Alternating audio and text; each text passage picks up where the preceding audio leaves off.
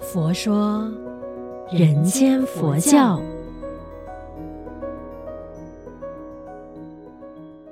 你好，好我是主持人碧枝吉祥，佛法生活化，生活佛法化。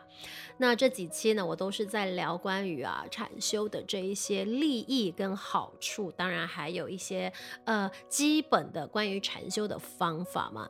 那因为我自己本身是很大的受惠者，所以我一直觉得禅修啊、静坐啊，基本上呢是可以让我们的生活，或者是呢时时刻刻提起正念去觉察自己的心念和情绪的变化，我真的觉得很多的好处。当然我会等一下。呢，再一一的分享它的好处跟妙用。那我们就来看一下，呃，星云文章里边的这一篇呢，就是讲关于嗯禅修的这个呃方法。他说呢，我们如果想享受啊禅悦的妙味的话，应该实地去打坐。所谓如人饮水，冷暖自知。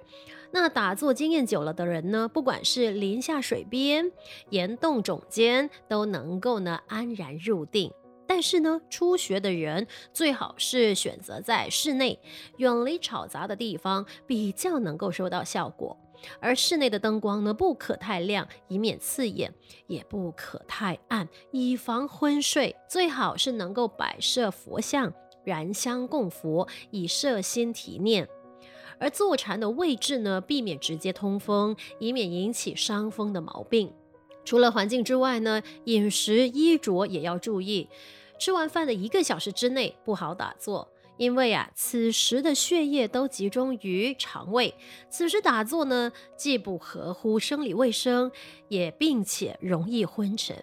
那饮食不可过饱，也不可太饿，最好呢就是七八分饱。衣着方面要宽松、舒适、柔软，以免呢妨碍血液循环；而睡眠要充足，以免昏沉入睡，浪费了宝贵的时间。那上面的预备工作都齐全了，则可以开始打坐。禅坐啊，普通分为三大阶段，即是调身、调息跟调心。经典上呢有说明，尤其智者大师的小指观有详尽的解释。各位如果有兴趣的话呢，可以参考参考。那现在呢，呃，星云大师仅简单的把其中的方法介绍给各位。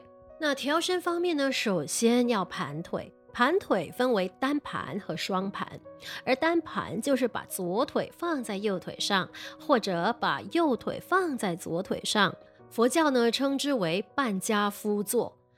双盘就是把左腿放在右腿上，再把右腿放在左腿上，相反也可以。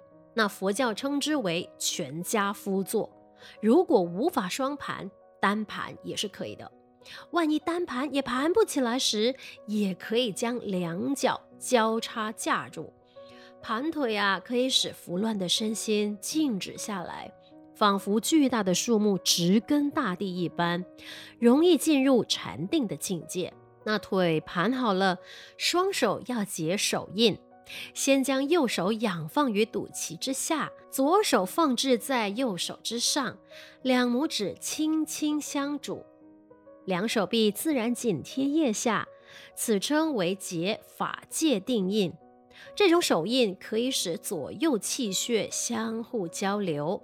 盘坐时背肌挺直，可使五脏六腑呢顺畅运行，促进身体健康。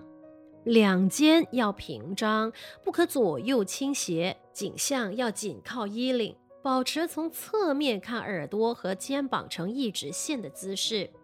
下巴要收进来，嘴轻轻地闭着，舌尖抵住门牙上龈的唾腺，以促进消化。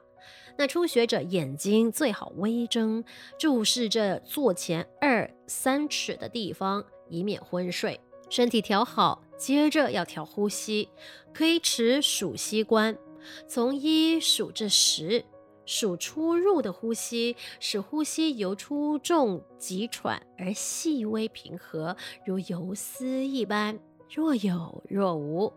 那调身调息都做好了。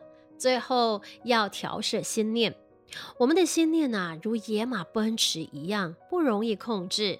但是心念如果不能调制，纵然做破蒲团也没有意义。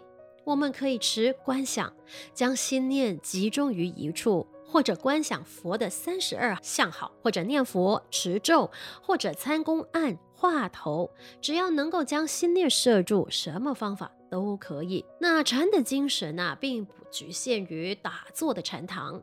在二十四小时之中，举手投足、扬眉顺目，都充满了禅的妙趣。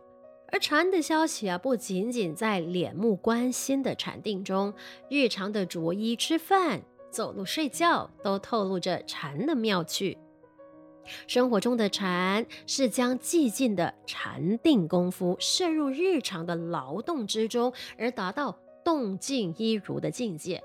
禅是从琐碎的事事物物中，以整个身心呐、啊、去参透宇宙的无限奥妙，是伟大于平凡，化高深于平淡的修持。而日常生活的点点滴滴呢，无一不是明心见性的资粮。永嘉大师说啊，行也禅，坐也禅，雨墨动静体安然。对真正的禅者而言，在日常生活中，禅是触目即视。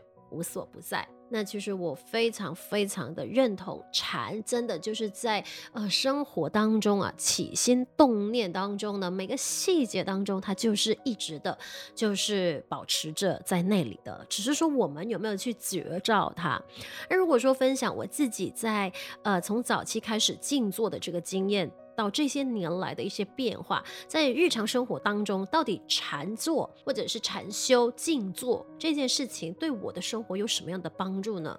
首先，第一个很重要的点就是专注力。我发现呢，我的专注力变得更加的好，就是说我可以呢专注在当下，把该做的事情呢给处理好。所以变成我就发现，诶，当我每做一件事情的时候，我非常非常的投入其中，就是我不会很快的，就是心会散乱。当然。跟别人聊天啊，洽谈工作，完成任务，我发现我在当下呢是心无旁骛的专注当下。所以呢，呃，一旦遇到一些可能不常面对的问题发生的时候呢，我第一时间就是哎想方法去解决跟面对它。那其实呢，就会发现很多的每一天的这些任务呢，可以在很快速的时间里面完成之余呢，我的时间就会变更多了。所谓的时间变更多，就是我没有花太多的时间去处理那种琐碎事情了，因为我。可以很快速的处理好吗？当时间变多了的时候，我自我思考的空间跟时间其实也增加了。我发现一个最大最大的好处是什么呢？就是我保持每日早上起床静坐的这个习惯。我发现呢，有一个重要的点，那就是我的睡眠质量变得更好了。也就是说晚上。呃，即便有时候真的太累了，脑袋还是有很多的思绪，或者是很多任务要处理，我就发现，嗯，我就是深呼吸好几遍呢，然后就跟自己说啊，累了，明天再解决呗。那结果呢，我就是通常啊上床睡觉，有时候真的就是不到五下，就如果数数一二三四五的话，我 通常在第三声我就嗯。睡着了，而且呢也睡得比较熟，比较稳。当然有时候真的忙起来的时候呢，诶，半夜可能会惊醒。可是我发现，诶，当我半夜惊醒的时候呢，就是翻来覆去睡不着，没事，我就坐起身，然后又好好的去静坐一番。然后我就发现呢，诶，静坐我就是在观呼吸的当下呢，我慢慢就可以找到那个睡眠的节奏。所以变成说，因为我是一直觉得说静坐的这个习惯啊。就是帮助了我，提升了我的生活质量，所以我一直觉得，嗯，如果有机会做节目的话呢，真的要好好的分享，哎，这些静坐的妙趣跟那个好处。等等，那如果你刚好这一期听到我讲的关于静坐的这些好处之外呢，那其实前面几期，呃，你就找回佛说人间佛教的时候，基本上呢，我都有不同的集数在聊关于静坐的这些好处，当然也分享了很多星云文章里边提到的这些静坐的妙趣。那如果在新的一年，你想要维持一个新的习惯，或者是嗯，重新去去开创一个新的习惯，静坐真的是一个挺好的选择的好吗？所以让我们一起来学习将佛法生活化，生活佛法化。也欢迎你分享我们佛语 Podcast 呢，给身边更多的人认识。也祝愿我们都法喜充满，福慧增长。佛说人间佛教。